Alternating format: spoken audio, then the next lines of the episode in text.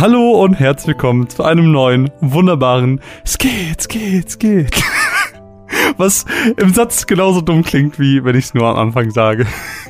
Heute möchten wir ein wenig über die Opus 3 Erweiterung des Final Fantasy Trading Card Games sprechen, das wir euch natürlich schon in einigen anderen Podcasts vorgestellt haben, äh, wo wir einen Stream zugemacht haben, eine Live-Aufnahme. Das könnt ihr alles hören, das könnt ihr alles sehen.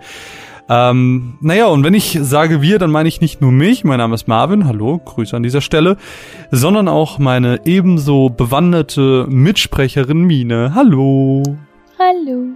Solltet ihr diese anderen Podcasts, die ich gerade eben angesprochen habe, vielleicht nicht gehört haben, vielleicht ein kurzes Too Long Didn't Read, ähm, um euch kurz auf den Stand zu bringen. Ähm, beim Final Fantasy Trading Card Game handelt es sich um ein naja, wie sollte es der Name anders äh, vermuten lassen, um ein Sammelkartenspiel, bei dem wir, ähnlich wie ihr das vielleicht von früher, von Yu-Gi-Oh! oder Pokémon oder so kennt, eins gegen eins spielt. Ähm, es wird so lange gespielt, bis der erste Spieler sieben Schadenspunkte erreicht. Schadenspunkte kann man mit sogenannten Stürmern machen. Die, das sind die Karten, die dann in der unteren rechten Ecke eine hübsche Zahl aufgedruckt haben, die entsprechend den Angriffswert und die Stärke, besser gesagt, ausdrückt.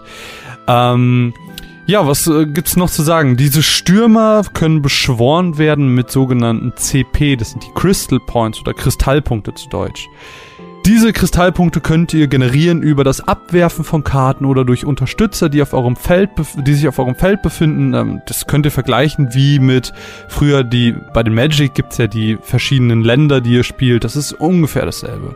Dann gibt's dazu verschiedene Basiselemente, sechs verschiedene, ähm, es gibt verschiedene Effekte der Karten und und und. Also das Final Fantasy Trading Card Game ist ein ganz, ganz großes Ding und wir können und wollen euch natürlich an dieser Stelle überhaupt nicht das ganze Regelwerk erklären, weil das wäre natürlich viel zu ausführlich und das haben wir alles irgendwie schon mal in einem anderen Podcast gemacht. Wir wollen uns in diesem Podcast auf Opus 3 beschränken. Die neue und zweite Erweiterung würde ich an dieser Stelle sagen, weil Opus 1 kam ja mit Release, deswegen ja, erzähle ich das nicht so wirklich als Erweiterung. Ähm, deswegen Opus 3 als zweite richtige Erweiterung wollen wir uns ein bisschen genauer angucken in den nächsten Minuten. Und äh, wir haben uns dazu viele, viele Sachen notiert. Wir haben Deckoptionen ähm, uns angeschaut, wollen die euch vorstellen. Einzelne Karten, die gut sind und so weiter und so fort. Ganz, ganz viel erwartet euch in den nächsten Minuten. Ich weiß gar nicht, wollen wir vielleicht einfach mit ein paar allgemeineren Sachen zu Opus 3 anfangen, damit nicht nur die Leute, die das Spiel auch kennen, äh, wissen, was hier los ist, sondern vielleicht auch TCG-Spieler, die einfach nur ein bisschen ja, wissen wollen, inwiefern das Spiel sich auch verändert. Finde ich gut. gut, dann willst du vielleicht was darüber erzählen, weil ich habe gerade sehr viel geredet. Ja, ähm, Opus 3, was gibt's Neues? Es gibt Überraschung, neue Karten. ähm, es gibt zu jedem Element von den äh, insgesamt sechs gibt's ähm, ungefähr 25, mal mehr, mal weniger, ähm, plus zwei Licht- und plus zwei Dunkelheitkarten. Das heißt, wir kommen auf insgesamt 148 Karten. Dabei sind 60 davon Commons, also sehr, sehr häufig, ähm, ein bisschen zu häufig äh, in den Boostern vertreten. 42 davon sind Rare, 32 sind Heroes und 14 davon sind Legendary, also äh, ganz, ganz selten. Ähm, mit den neuen Boostern sind auch zwei neue Starter für Opus 3 endlich auf dem Markt. Äh, Opus 2 hat das Ganze ja ein bisschen ausgelassen, ähm, nämlich von Final Fantasy 9 und von Final Fantasy Type Zero, was ein bisschen ungewöhnlich ist, dadurch, dass es kein Titel der Hauptreihe ist und auch eigentlich erst mit dem PS4 Remake zu uns äh, nach Deutschland kam. Diese Starter sind in den Elementen Feuer, Wasser und Blitz und Wind. Dementsprechend kann man sich schon denken, in den Boostern sind diese zwei Spiele besonders stark vertreten. Zusätzlich kommen aber auch noch einige Final Fantasy VII Ableger, zum Beispiel Crisis Core, das Prequel, oder Dirge of Cerberus, das äh, niemand gespielt hat. das wollte ich jetzt so nicht sagen, aber ja. Ähm, das Spin-off-Sequel mit äh, Vincent ähm, aber es gibt zum Beispiel auch äh, World of Final Fantasy Karten, ähm, dem ja, Spin-off der ganzen Reihe eigentlich. Und ähm, einige aus Final Fantasy V auch.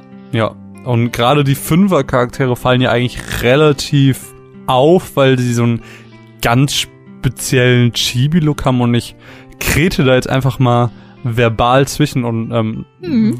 red vielleicht ein bisschen über die Optik, denn ähm, optisch gibt's halt viele mit diesem gerade angesprochenen Chibi-Artwork, was irgendwie ein bisschen plastischer wirkt. Also es gab schon schon in Opus 1 gab es so Chibi-mäßige Charaktere, aber wie gesagt, hier diese wirken irgendwie ein bisschen plastischer und ich habe weil mir das ein bisschen eingefallen ist, spontan mal nachgeguckt gehabt und es sind halt von der Optik her ähm, wurden die aus dem Remake entnommen, die für die mobilen Geräte. Also wenn ihr mal irgendwie in euren App Store guckt äh, und da Final Fantasy V eingebt, dann findet ihr dieses mobile Remake und genau so sehen diese Charaktere halt aus. Nicht besonders hübsch, meiner Meinung nach.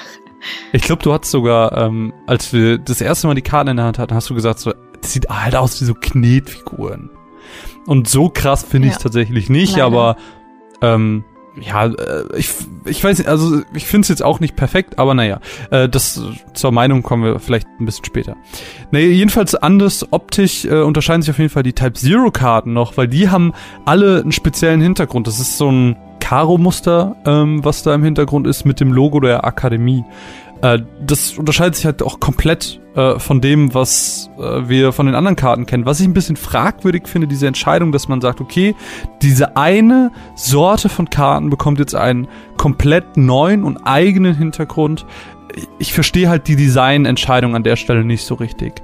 Ähm, auch auffällig von ihrem, von ihrer Optik her sind die Love-Karten. Ähm, vielleicht für die, die auch mit Love nichts anfangen können.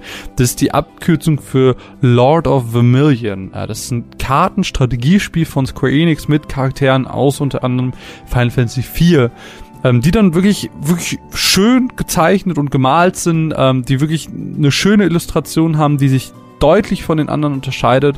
Äh, es, es, sind aber auch gar nicht so viele. Es sind, glaube ich, nur drei oder vier von diesen Love-Karten. Ich glaube vier oder fünf. Aber also, nicht so viele. Es sind auf jeden Fall nicht so viele. Ähm, wovon es aber ein paar mehr gibt, sind Karten, die so ein Final Fantasy Artwork haben, ähm, dass man ganz oft irgendwie auf Promotional Artwork sieht. Oder ähm, in dem, auf dem 10er und auf dem 15er Steelbook sind die, glaube ich, auch drauf oder? Also ja. Also auf dem 10er auf jeden die, Fall, ähm, aber auf dem 15er auch? Ja, auf dem 15er auch. Das sind die Originalzeichnungen vom Character Designer Yoshitaka Amano, der quasi schon seit Anbeginn der Serie hinter dem hinter den Charakteren steckt eigentlich. Ja, der hat ja am Anfang hat er die Charaktere entworfen. Ich glaube neun hat er glaube ich auf jeden Fall noch. Ja, zehn also bin ich, ich mir gar glaube, nicht mehr sicher. Auf jeden Fall hat er ab, ab einem bestimmten Zeitpunkt nicht mehr Character Design gemacht, sondern Promotional Artwork. Aber er ist irgendwie ja. schon immer in diese, in diese Reihe mhm. involviert mhm. gewesen. Ja, äh, auf jeden Fall, ja, viele Charaktere, die irgendwie eine eigene Optik haben oder eine, eine bestimmte Art von Karten, die eine bestimmte Optik hat, eine neue Optik. Ähm, kann man mögen, muss man nicht unbedingt. Gerade dieser Chibi-Look ist halt relativ, ja, ähm, ja, aber der Rest ist eigentlich so, wie wir das kennen und das fand ich auch ganz schön, weil das einfach so eine ja, ich, ich bin Fan von, von einheitlichen Designs, deswegen ähm, mhm. finde ich das an der Stelle nicht schlimm. Aber gut, ich habe eben angekündigt, wir haben viele, viele Deckoptionen vorbereitet. Mine, du äh, als großer Experte des Final Fantasy Trading Card Games, magst du uns ein bisschen was darüber erzählen?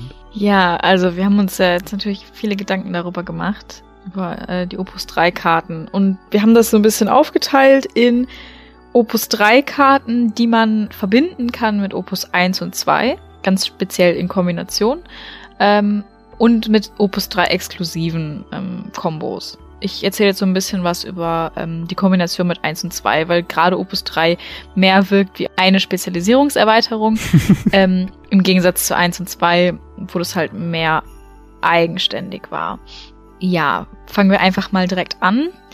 Ähm, es gibt eine ganz, ganz, ganz schöne äh, Zack-Karte von äh, Final Fantasy VII Crisis Core, die ja.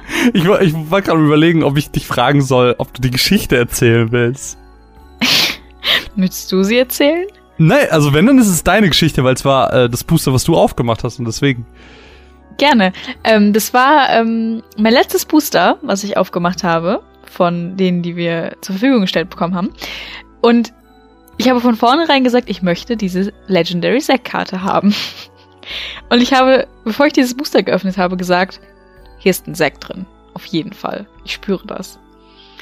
Und dann, ähm, die Booster haben eben eine bestimmte Reihenfolge an äh, Anordnungen ähm, der, der Seltenheit. Ähm, zuerst kommen die ganzen Commons, da habe ich so ein bisschen durchgeskippt und dann habe ich die Foil gesehen und es war eine Foil Legendary Zack und ich bin, so ich bin, ich bin ausgerastet. ich war so glücklich und dann haben wir da kurz irgendwie fünf Minuten drüber geredet und dann haben wir gesagt, okay, komm, wir machen jetzt weiter. Hab weiter die Karten durchgeguckt, durchgeguckt, durchgeguckt, letzte Karte, nochmal eine Zack-Karte. Ich dachte echt, das, das ist doch das, ein Witz, das oder? Das war das verrückteste Booster, das äh, ich jemals gesehen habe. Ja. Das ich Gut. jemals sehen werde. Aber aber was was ist denn jetzt so schön mit Legendary Zack? Was kann er denn? Was ja, für eine Kombination Legendary, bietet er uns? Legendary Zack ähm, hat 8000 Stärke, kostet glaube ich 5, ist eine Feuerkarte ähm, und hat die Fähigkeit, dass er, wenn er stirbt, wenn er das Spielfeld verlässt, ähm, eine Cloud-Karte in Dull aufs äh, Feld bringen kann. Oder mhm. alternativ auf die Hand, aber wer macht sowas schon? Und, äh, ähm, äh, und nicht nur das, sondern wenn er aufs Feld kommt, gibt er auch nochmal einen Stärkebonus von, ich glaube, 2000. Das, das auch. noch, das kommt halt auch nochmal dazu. Ähm, und das kann man halt super gut kombinieren, wenn man zum Beispiel den Lichtcloud aus Opus 1, 1 hat. Genau. Ähm, der hat nämlich auch 8000 Stärke und Courage, ist generell eine super gute Karte, aber gerade wenn man Sek auf dem Feld hat, er vom Spielfeld genommen wird, kannst du direkt Cloud hinterher holen und hast da einfach eine super gute Kombi. Was zusätzlich ein bisschen ironisch ist, weil Zack stirbt und Cloud nimmt seinen Platz ein. Das ist so gut. Ich, also ich schon, allein, schon allein witzig. dafür ein kleines Chapeau. Das ist schon, also ich, ich finde das sehr schön, wenn so ähm, sowas mit. Es ist halt im Prinzip eine Referenz an die Spiele und das ja, ist halt ja, toll. Ja, klar, das ist super gut. Ja. Ähm, und äh, da könnte man jetzt zum Beispiel, wenn man ähm, das mit Wind verbinden würde, könnte man da noch Aerith mit reinnehmen, die auch immer ganz gut mit Zack zusammenarbeitet. Ähm, die ja, glaube ich, für jeden Final Fantasy VII Charakter irgendwas kriegt. Nee, also äh, bei ihr war das, sie kostet einen weniger, wenn ein siebener Charakter auf dem Feld ist und ah, sie hat gleichzeitig okay. quasi denselben Effekt wie Jill Nabat, also dass ähm, Stürmer keinen Schaden mehr von Unterstützern bekommen können. Dankeschön. Gerne. Dafür bin ich da. ähm, ja, das ist auf jeden Fall schon mal ähm, so für sich eine ganz gute Kombi. Ja, auf jeden Fall. Ähm, Habe ich schon öfters angewendet und ähm, funktioniert spielerisch wirklich gut. So beim Spielen, die Kombi ist so eine, die ist nicht überwältigend, aber sie ist wirklich unfassbar nützlich, weil du mit Zack einfach dann blocken kannst. Du kannst ihn einfach mhm. opfern und dafür Cloud aufs Feld und, und du hast angriffstechnisch keinen keinen Malus. So stattdessen hast du einen Courage Hero äh, äh, äh, Stürmer auf dem Feld. Perfekt. Ja. Ähm, das nächste Beispiel ist ein Windbeispiel. Und zwar gibt es eine neue Karte, die nennt sich Tsukinova, oder? Hm, genau. Ja, Tsukinova. Ähm, diese Karte kann nicht von Stürmern, die eine Kosten von drei oder mehr haben, geblockt werden. Das ist schon mal super. Und wenn man das Ganze nochmal äh, mit dem schwarzen Chocobo aufpimmt, die den Effekt hat, dass sie als Gruppe nicht geblockt werden kann, kann man sich so einen Anti-Block-Deck bauen. Du kannst da noch Yuffie mit reintun. Es gibt zwei verschiedene Yufis, die äh, einen ähnlichen Effekt haben. Es gibt Edge, der den ähnlichen Effekt hat. Ähm, es gibt Sidan und es gibt noch ähm, die Sidan-Imitation. Und das ist einfach eine super ähm, Deck-Option für, wenn man gegen äh, starke Decks spielt mit teuren Karten. Weil, wenn du nicht blocken kannst, kannst du nicht blocken. ja. Ähm, das Ganze könnte man noch kombinieren mit Blitz. Es gibt nämlich ähm, eine Blitzkarte namens Zangetsu. Die gibt, ähm, die hat einen höheren Effektschaden, wenn Edge auf dem Feld ist. Oder man könnte das Ganze mit Feuer kombinieren und hätte dann Gekku dabei. Ähm, das heißt, man darf einen Ninja mit den Kosten von vier oder weniger von der Hand spielen. Ähm, und man könnte, wenn man ähm, einen neutralen CP zahlt und einen Feuer-CP zahlt, allen Ninja 1000 Stärkebonus geben ähm, bis zum Ende des Zuges wahrscheinlich.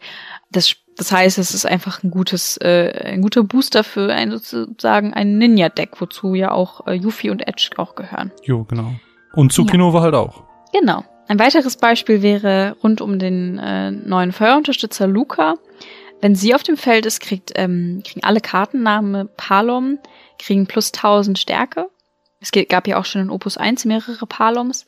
Und wenn Rüdia dann auch noch auf dem Feld ist, dann äh, hat sie einen super krassen Effekt, der 10.000 Schaden machen kann.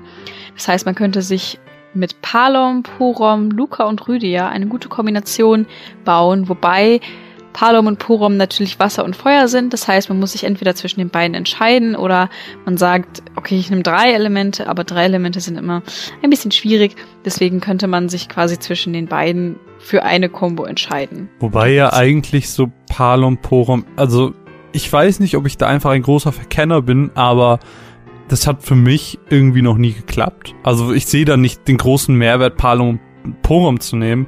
Deswegen würde ich, glaube ich, eher sagen, dass man, wenn überhaupt, Luca Rüdia macht. Ja, dass man sich ein Feuer und Feuer-Erde. Erde ist sie, glaube ich. Ne? Ja. Genau, ein Feuer-Erde-Deck baut. Das würde auf jeden Fall gut funktionieren. Ähm, ein weiteres Beispiel ist äh, Kefka. Es gibt nämlich eine Erde, Erde-Hero-Karte von ihm. Und er hat den Effekt, dass er bei drei Unterstützern von verschiedenen Elementen auf dem Feld kriegt er 3000 Stärke. Und wenn fünf Unterstützer verschiedener Elementes auf dem Feld sind, kriegt er Courage.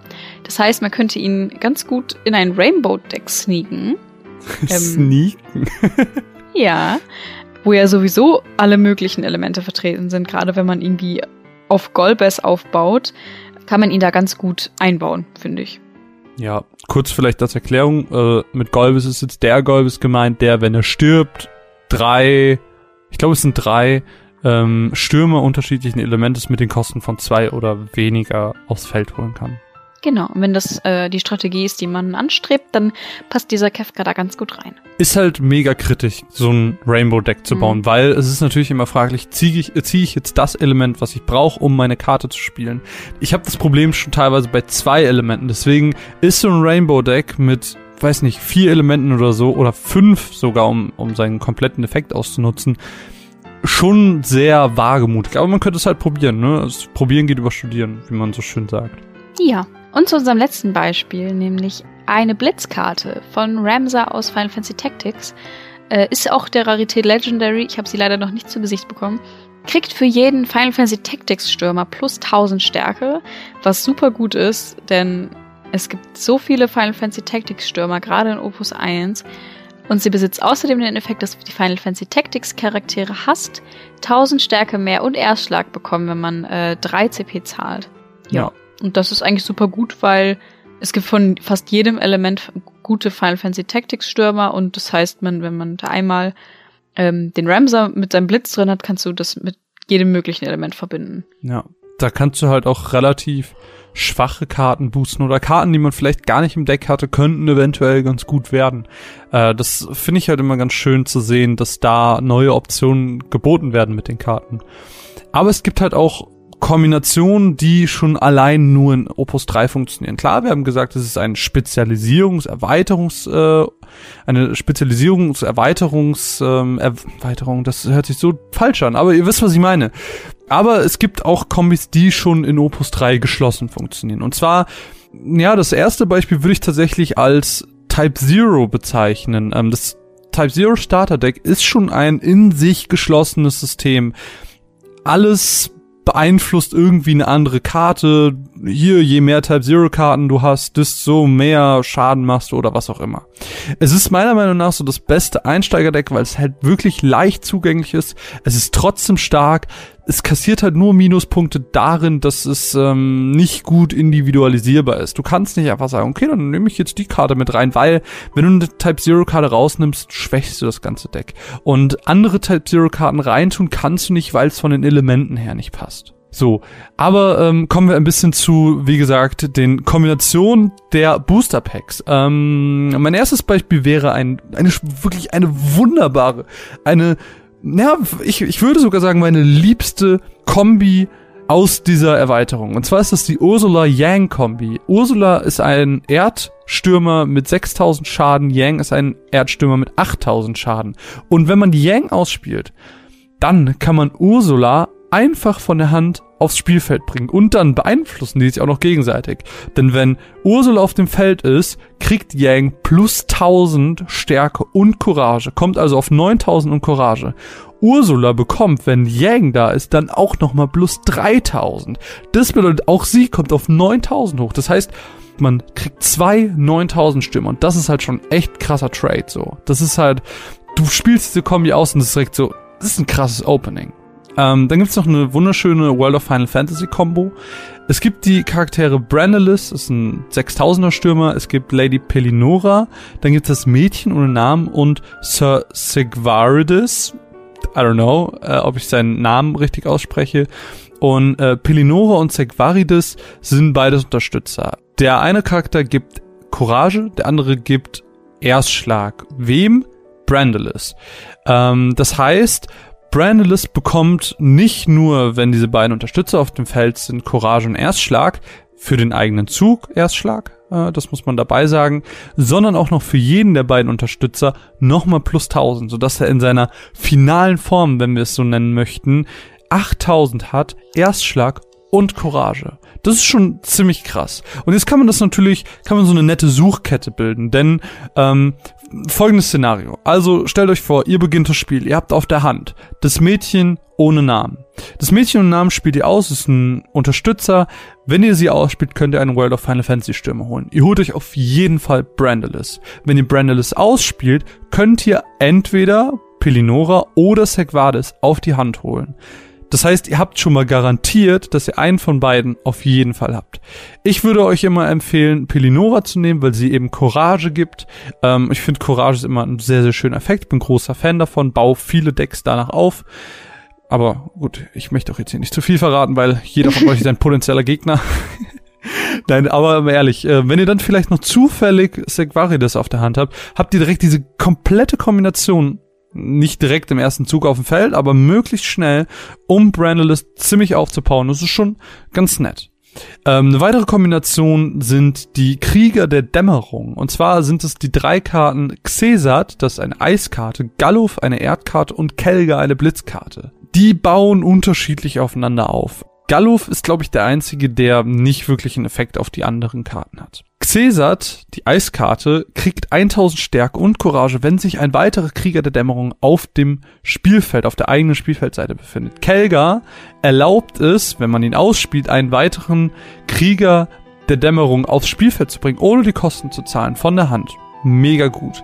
Das heißt, ich würde euch an dieser Stelle, weil Galluf eben da so ein bisschen aus dem Rahmen rausfällt, weil er keinen Effekt auf die anderen hat, würde ich euch an der Stelle vielleicht ein Blitz-Eis-Deck empfehlen. Wenn ihr euch ein Blitz-Eis-Deck baut, dann nehmt doch Kelga und Xesat mit ins äh, Deck. Denn wenn ihr beide auf der Hand habt, ihr spielt Kelga aus, könnt Xesat umsonst mit aufs Feld bringen. Der bekommt nochmal plus 1000 Stärke und Courage, hat er dann 9000 und Courage. Kelga äh, ist dann auch mit auf dem Feld. Das ist halt äh, auch wieder ähnlich wie das mit Ursula Yang war, eine ziemlich starke Kombi, um einfach das Spiel zu eröffnen. Ähm, das ist auf jeden Fall als sehr, sehr große Empfehlung. Ähm, ich hatte jetzt, man muss natürlich die Karte noch idealerweise öfters im Deck haben, damit man leicht diese Kombi spielen kann. Ähm, ich habe halt einen der beiden nur einmal im Deck, deswegen ähm, ja, kommt es nicht so oft vor, wie ich es mir wünsche. Oh Gott, ich habe so viele Kombis, die ich hier vorstellen will. Äh, deswegen mache ich vielleicht doch einfach, sorry, vielleicht mache ich da auch direkt einfach weiter. Es gibt nämlich auch noch Faris, Lenna und King Tycoon. Faris eine Feuerkarte, Lenna eine Wasserkarte, King Tycoon eine Windkarte. King Tycoon hat die Fähigkeit, dass wenn er aufs Spielfeld kommt, dann kann er Lenner oder Fares auf die Hand holen. Das heißt, da würde sich halt schon mal irgendwie eine Kombination anbieten. Fares kriegt 1000, wenn Lenner ähm, auf dem Feld ist und kann Syldra mit auf die Hand holen. Syldra ist, naja, ihr könnt euch das quasi vorstellen wie Doppel-Leviathan. Es kostet so viel wie Doppel-Leviathan, äh, es kostet so viel wie zwei Leviathans und hat denselben Effekt wie zwei Leviathans. Deswegen nur in einer Karte. Ganz nett, aber halt auch recht teuer. Äh, muss man sich halt dann überlegen. Ja, Lena an sich äh, ist da äh, relativ unspektakulär, was den Effekt angeht, wirkt nicht auf die beiden. Ich würde halt, wenn ich mir da was bauen würde, Ferris Lena bauen, weil dadurch, dass Faris oder Ferris oder wie auch immer ja quasi schon darauf ausgelegt ist, Lennart zu holen, die Wasserkarte, dann wäre es halt unsinnig zu sagen, okay, ich nehme King Tycoon und Faris, weil die halt nicht miteinander interagieren. Selbiges gilt für King Tycoon und Lenner. Sehe ich halt den Mehrwert nicht, warum ich mir das mhm. ähm, holen sollte. Ja, deswegen, also wenn dann überhaupt Feuer, Wasser, aber insgesamt finde ich die Kombi jetzt auch eher so, ah, naja. Aber sie fällt halt auf. Zwei Kombis, die ich wirklich, wirklich schön finde, sind die Deep Crowd und die WAO. ähm, Soldaten, beziehungsweise äh, die WRO-Mitglieder, wie sie heißen. Ich fange einfach mal bei dem Deep Ground äh, Soldaten an. Das sind Eiskarten. Und zwar gibt es zwei Deep Ground Soldaten. Ähm, zum einen einen mit 3000 Angriff. Wenn er aufs Feld kommt, dann kann man einen anderen Deep Ground Soldaten mit den Kosten von drei oder weniger der Hand hinzufügen. Dann gibt es noch einen zweiten mit 5000, der dann eben 3 kostet. Das heißt, wenn ich den ersten mit 3000 ausspiele, kann ich den für 5000 mir auf die Hand holen. Und wenn ich den dann wiederum ausspiele, kann ich mir einen Trooper First Class auf die Hand holen. Und dieser Trooper First Class wiederum gibt allen Standardkämpfern, wie eben die beiden Deep Crown Soldaten es sind, plus 2000 Stärke, was halt mega ist. Das heißt, man macht aus einer 3000 eine 5000, aus einer 5000 eine 7000er. Und wenn man jetzt ganz pfiffig ist, dann macht man sich ein Eis ähm, Wasserdeck und dann kann man das kombinieren mit dem Krieger des Lichts aus Opus 1. Der gibt nämlich auch nochmal plus 2000 Stärke, wenn ich mich nicht täusche, und Erstschlag, sodass wir dann aus einer 3000er eine 7000, aus einer 5000er eine 9000er gemacht haben und die haben Erstschlag. Das ist schon ziemlich krass. Ähm, und da kommen dann halt auch wieder Kartenspiel und das rutscht eigentlich schon eher in deine Richtung, Kombination mit anderen Karten. Es ist halt so, ja, sie funktionieren zusammen, aber sie funktio funktionieren halt auch mit äh, alten Karten. Deswegen äh, habe ich das jetzt einfach mal äh, frech an mich gerissen. Aber selbiges gilt eigentlich auch für die für die WROs. Äh, das ist ähnlich. Äh, nicht gleich, aber ähnlich. Äh, das sind Erdekarten. Da gibt's ein WRO-Mitglied, der ein Stürmer ist. Dieser Stürmer hat den Effekt, dass äh, bei zwei oder mehr WRO-Mitgliedern ähm, oder Kartenname WRO-Mitglied, es kann halt sowohl der Stürmer als auch der Unterstützer sein, ähm, diese plus 1000 um Courage bekommen. Dieser Unterstützer wiederum hat den Effekt, dass wenn man ihn dalt und weglegt, dass man einen Commander, zu dem kommen wir jetzt gleich, äh, auswählen kann, der dann in diesem Zug nicht gebrochen werden kann. Dieser gerade angesprochene Commander hat den Effekt mit Vincent, ähm, der auch in 12 Billionenfache Ausführungen bereits in diesem Spiel existiert. Ja. Ähm, wenn er auf dem Feld ist, dann kriegt der Commander nochmal plus 1000 und alle WRO-Mitglieder, die auch Standardkämpfer sind, ähm, kriegen plus 2000. Das heißt, auch hier wäre die Erde-Wasser-Kombination eine Möglichkeit mit dem Krieger des Lichts, wo dann der WAO, das WAO-Mitglied, der eben der Stürmer ist, dann entsprechend aufgepowert wird, nicht nur durch sich selbst, sondern auch durch den Commander und den Krieger des Lichts, sodass aus diesen relativ schwachen Karten sehr, sehr starke äh, rausstechen können. Aber gut, ähm, genug der Kombination. Das war wirklich viel und es tut mir leid, dass ich gerade so lange monologisiert habe. Und ich glaube, es waren bestimmt fünf bis zehn Minuten, die ich gerade nur geredet habe. Es tut mir leid. Ich hoffe, das war nicht zu langweilig. Aber wir haben uns halt nur noch ein paar einzelne Karten rausgesucht, weil nicht alle Karten passen irgendwie eine krasse Kombination, sind aber trotzdem meiner Meinung nach irgendwie meiner Meinung nach irgendwie äh, erwähnenswert. Ich weiß nicht, willst du vielleicht einfach anfangen? Ich habe gerade so viel geredet. Ja. ja, also obwohl Opus 3 minimal weniger Karten hat als die anderen ja. Operas. Opi? Ähm, Opera. Opi. Gibt's auf jeden Fall trotzdem äh, einige gute Karten. Zum Beispiel ist uns direkt aufgefallen, äh, der Type Zero Gilgamesh ähm, vom Element Mega. Erde hat 8000 Stärke, kostet 5, hat Courage und zwei ganz tolle Dull-Fähigkeiten. Und zwar kann man einem Stürmer Erstschlag verleihen, indem man ihn dullt, oder kann ihm 2000 Stärke verleihen, wenn man ihn dullt. Das heißt, man kann entweder super gut mit ihm blocken oder super gut sagen, hey, da ist ein 10.000er oder ein 9.000er und ich komme mit meinen 8000 nicht an ihm vorbei, dull ich ihn halt einfach, weil er hat sowieso Courage. Rein, rein, theoretisch müsstest du auch äh, denselben Effekt fürs Angreifen benutzen können. Ja, davon, davon spreche ich ja. Nee, du hast ja gerade übers Blocken geredet, oder? Ja, aber es geht ja für beides. Ja, ja, das, das wollte ich gerade nur sagen. ja, und das ist halt, das ist halt mega praktisch, vor allem, mega, weil man diesen ja. Effekt als, äh, als Gegner schnell mal vergessen kann und dann, naja. Ja, ja. Ist ja. man ganz schön am Arsch.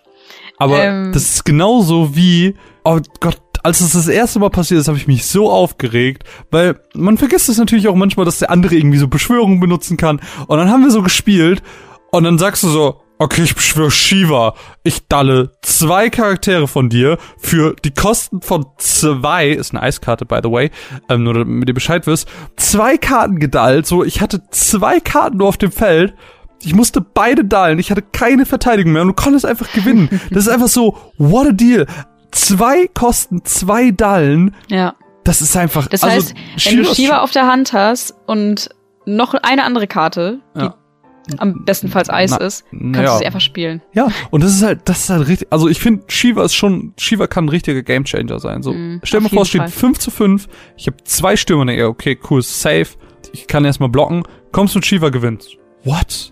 Super gut. Das ist schon krass. Ja, ähm, was auch eine krasse Karte ist, ist nämlich Dorgan oder Dorgan, ich weiß Dor- es nicht genau. Er ist aus dem Element Wind, hat äh, nur 6000 Stärke, kostet aber dafür drei, hat aber einen krassen Effekt. Wenn du ihn nämlich dallst, kannst du ihn und den gegnerischen Stürmer einfach aus dem Spiel entfernen. Das ist so krass. What?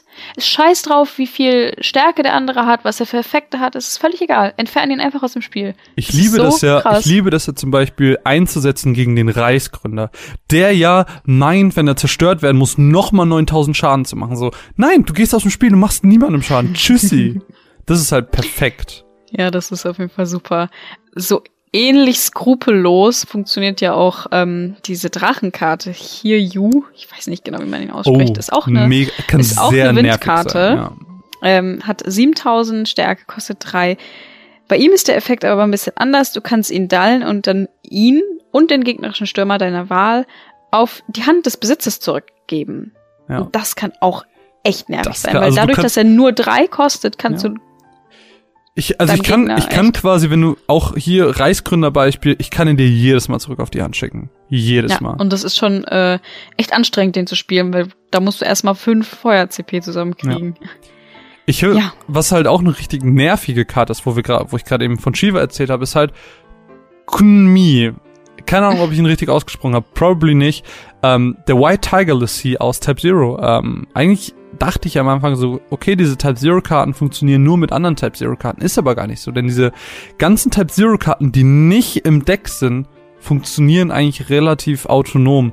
Ähm, und der hat einen krassen Effekt. Äh, der kostet halt auch nur drei, hat 6000 und Erstschlag, was erstmal nicht so mega besonders ist.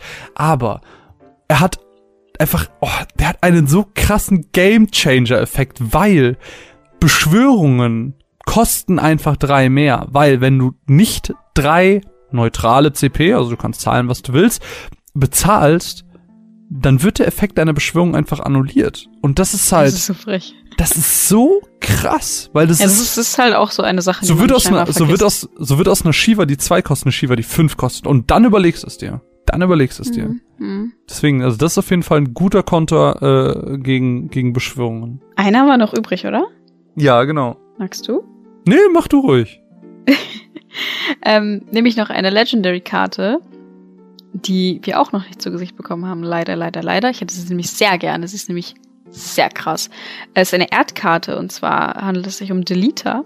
Sie hat 9000 Stärke, kostet 5 CP. Und so wenn sie, wenn sie ausgewählt wird von einer Fähigkeit des Gegners, wird die Karte des Gegners gebrochen. Einfach so. Und wenn sie ausgewählt wird von einer Beschwörung, kriegt der Gegner einen Schadenspunkt. Ich, ich spiele Vivi. Ich mache 5000 Schaden auf Delicia. Fuck you. Fuck you, stirb. Okay, okay, okay. Aber, aber, okay. Ich beschwöre jetzt Leviathan. Fuck you. Okay, ich habe einen Schadenspunkt bekommen. das ist halt richtig krass. Ja, die hätte ich schon wirklich sehr gerne, weil Ja, ich auch. Am liebsten dreimal. ich glaube, das ist die erste Karte, die überhaupt äh, einen Schadenspunkt zufügen kann. Mm, nee, das stimmt, das stimmt nicht, das stimmt nicht. Ähm, es gibt Wirklich? noch andere Karten. Äh, es gibt Beschwörungen ah, ah, teilweise ah. und so. Es gibt, Ähm, es gibt noch Fusoya, stimmt, stimmt, ja. stimmt. Ja, aber ja, die Fusoya, es gibt auch eine Beschwörung, ähm, beziehungsweise es gibt eine, eine Dunkelheit-Karte, zu der kommen wir gleich, die fügt zum Beispiel auch Schadenspunkte zu. Aber nicht so, wie man es gerne hätte.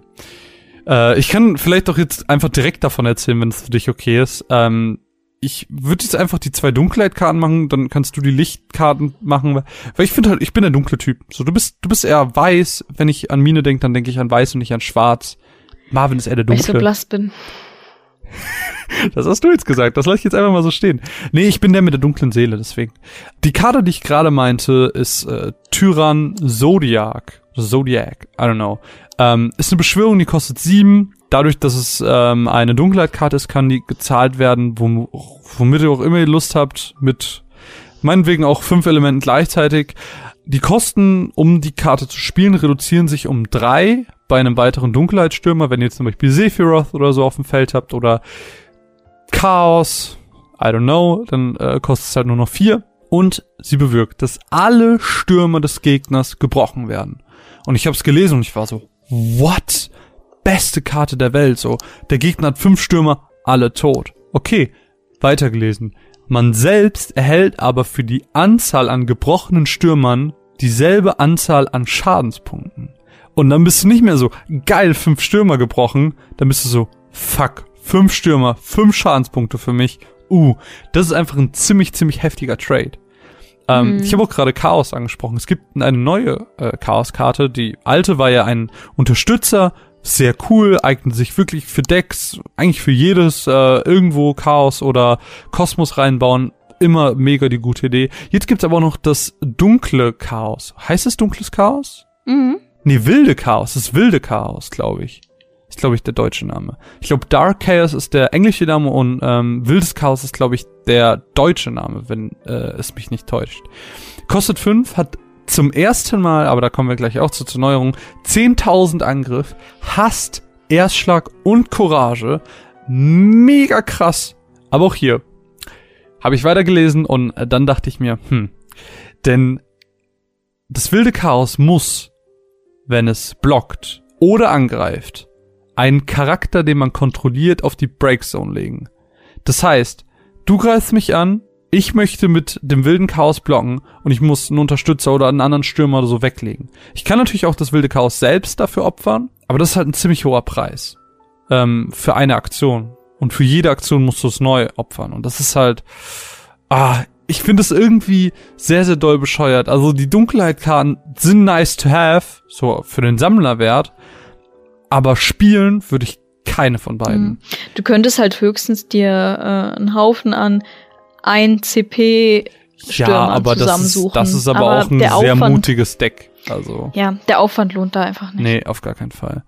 Es gibt halt eine Karte, die mega gut ist, aber äh, ich weiß nicht, die gehört zu den Lichtkarten, deswegen würde ich sie einfach dir überlassen. Dankeschön. ähm, ja, wir hatten es ja gerade schon mit dem äh, Tyrann Zodiac. Ähm, eine Beschwörung aus Final Fantasy XII, aber es gibt auch noch eine andere Beschwörung aus Final Fantasy XII, nämlich Ultima. Das ist eine Lichtbeschwörung, kostet sieben. Ähm, auch hier verringern sich die äh, Kosten um zwei bei einem weiteren Lichtstürmer. Aber das Problem bei dieser Karte, wenn Ultima aufs Feld kommt, werden alle Charaktere, die nicht den Elementen Licht oder Dunkel angehören, aus dem Spiel entfernt. Und dann weil das noch nicht schlimm genug war. Das Ding ist ja nicht nur, nicht nur die Gegnerinnen, sondern auch die eigenen. Ja, na klar, auch die, auch die eigenen. Ähm, und weil das noch nicht schlimm genug war, wird dann die doppelte Anzahl an Karten, die durch diesen vorherigen Effekt entfernt wurden, vom Deck entfernt. Also, wenn du Pech hast, kannst du da auch einfach mal 10, 15 Karten von deinem ja. Deck runternehmen. Und dann ist das Spiel schon ganz schön vorangeschritten. Ja, ja das also das ist auf jeden Fall ähm, da sehe ich halt auch den Mehrwert nicht, weil die Vor- und Nachteile einfach nicht ausbalanciert sind. Das sind ja. einfach viel zu viele Nachteile. Ja. Ja, ähm, aber die einzige Licht- und Dunkelheitkarte, die wir gut finden, ist nämlich Minerva. Das ist äh, aus Final Fantasy VII Crisis Core, eine Lichtkarte. Hat auch 10.000 Stärke und kostet aber dafür 7. Am Anfang äh, der Main Phase 1 kann man sich dann eine von drei Aktionen aussuchen. Entweder alle Stürmer bekommen 3000 Stärke, alle gegnerischen Charaktere verlieren ihre Fähigkeiten oder ich kann eine Karte ziehen. Das sind halt super gute Effekte, meiner Meinung nach. Ja, dann lohnen so sich halt die sieben auch. Ja, aber die sieben muss man halt auch erstmal zusammenkriegen. Ja, aber machbar. Ja, Vor also allem, du musst halt mal überlegen, wenn du die Karte jetzt zum Beispiel spielst mit dem Winddeck, was wir vorher angesprochen haben. Mhm. Du hast dann dieses Winddeck äh, mit diesen ganzen Ninjas, vielleicht mit Feuer kombiniert, mit Gecko dabei, dass sie eventuell nochmal stärker werden können. Ähm, und dann hast du so eine relativ schwache Edge-Karte mit 3000 und die kannst du Runde für Runde auf 6000 hochpushen. Und das ist halt das Problem bei diesem Winddeck in der Regel es gibt halt dann doch immer wieder den Moment, dass ein Vierer oder ein Dreier Charakter gespielt wird und dann kommt man mit den Charakteren nicht weiter, weil man zu schwach ist, weil die haben halt einen guten Effekt, aber die sind halt relativ mhm. schwach. Und mit diesen 3000 mehr kann sich das halt ändern. Ja.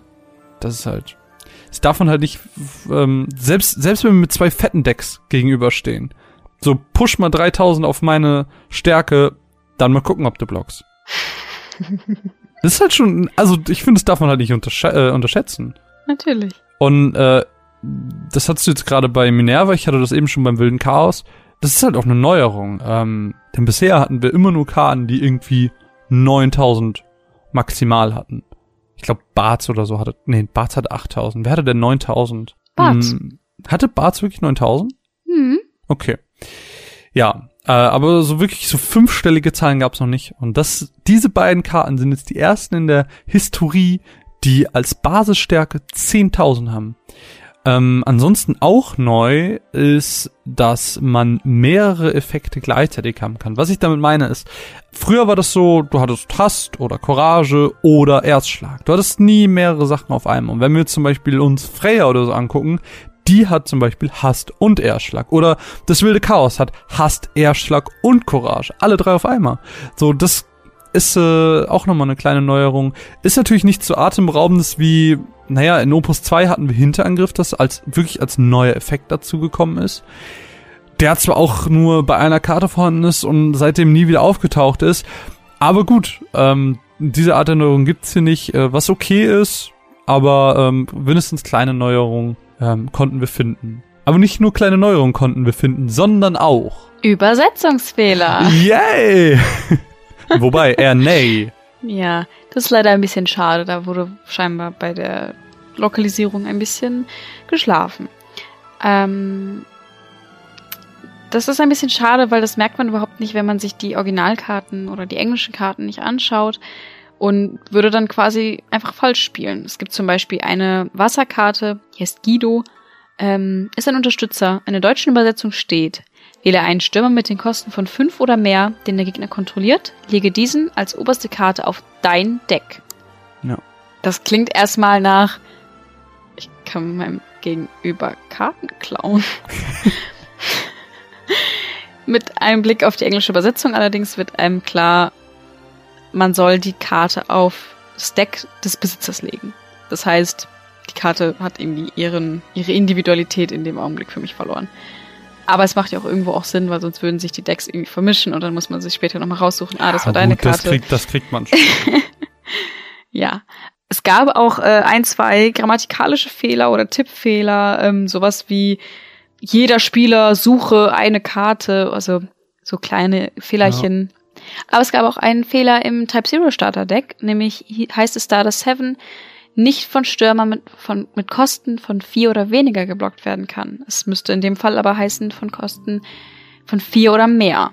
Das heißt, Seven würde sich so ein bisschen in diese Anti-Block-Ecke einreihen, tut es aber in dem Augenblick durch das ganze, ähm, durch den ganzen Übersetzungsfehler leider nicht. Ähm, da stellt sich mir halt die Frage, ich weiß nicht, wie du das siehst, spielst du dann das, was auf der Karte steht, oder spielst du das, was wie das Original ist gedacht? Ja, das finde ich halt auch schwierig. Das Problem hatten wir tatsächlich auch bei einem Turnier, wo wir mal waren, was Pascal organisiert hatte. Grüße an der Stelle. Da gab es ja auch die Situation, dass wir nicht wussten, okay, welchen Effekt spielen wir jetzt. Es war, glaube ich, sogar genau die Seven-Karte. Und ich persönlich würde sagen, ich spiele immer das, was auf der Karte spielt, weil wir spielen nicht mit den englischen Karten, wir spielen mit den deutschen. Und da würde ich das so nehmen, wie es ist. Hm, Warum siehst du das anders? Hättest du das anders gemacht? weiß ich nicht. Ich hab da nicht drüber nachgedacht, frag mich nicht so. Ja, schade. Überleitung.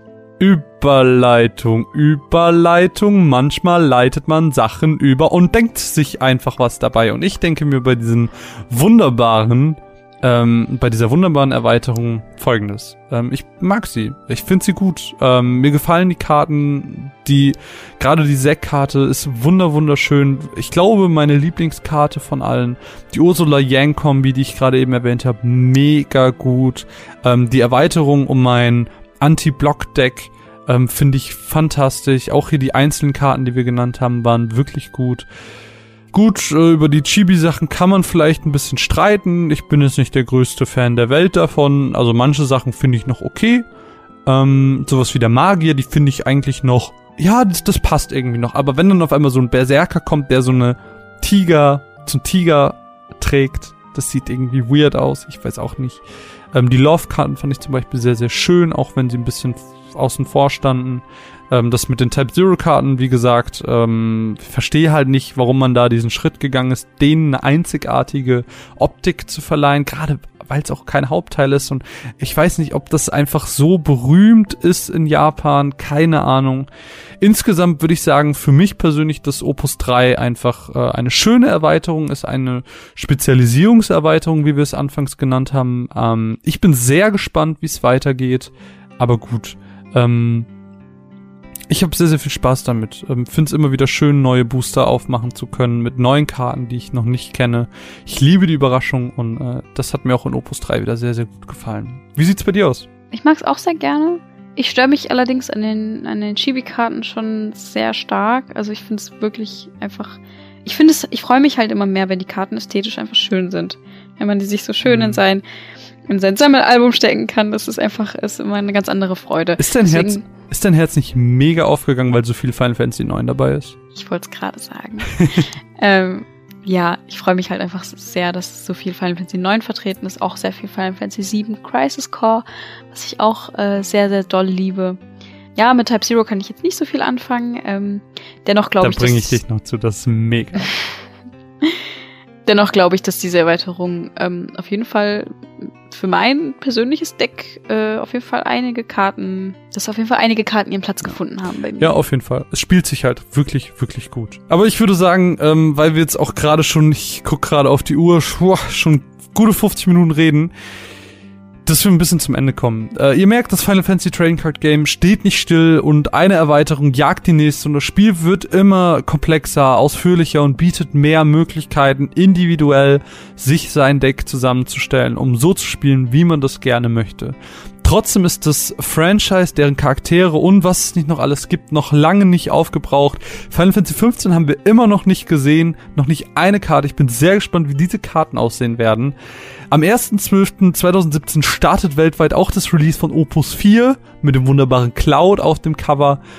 Und wer weiß, Vielleicht hören wir uns dann noch schon das nächste Mal, um vielleicht ein bisschen drüber zu quatschen. Der Dank geht raus an die wunderbaren Menschen von Asmodee, die uns ermöglicht haben, dass wir heute darüber reden, dass wir euch diese Erweiterung vorstellen können. Es war mir eine Ehre, dass wir die wunderbare Erfahrung mit dem Sektbooster haben konnten. Ja, Genau, das ist die einzigartige Sekt-Booster-Erfahrung. Es war mir eine Ehre für Sie zu podcasten. Mein Name ist Marvin, an meiner Seite die bezaubernde Mine und wir sagen Danke und Tschüss. Tschüss.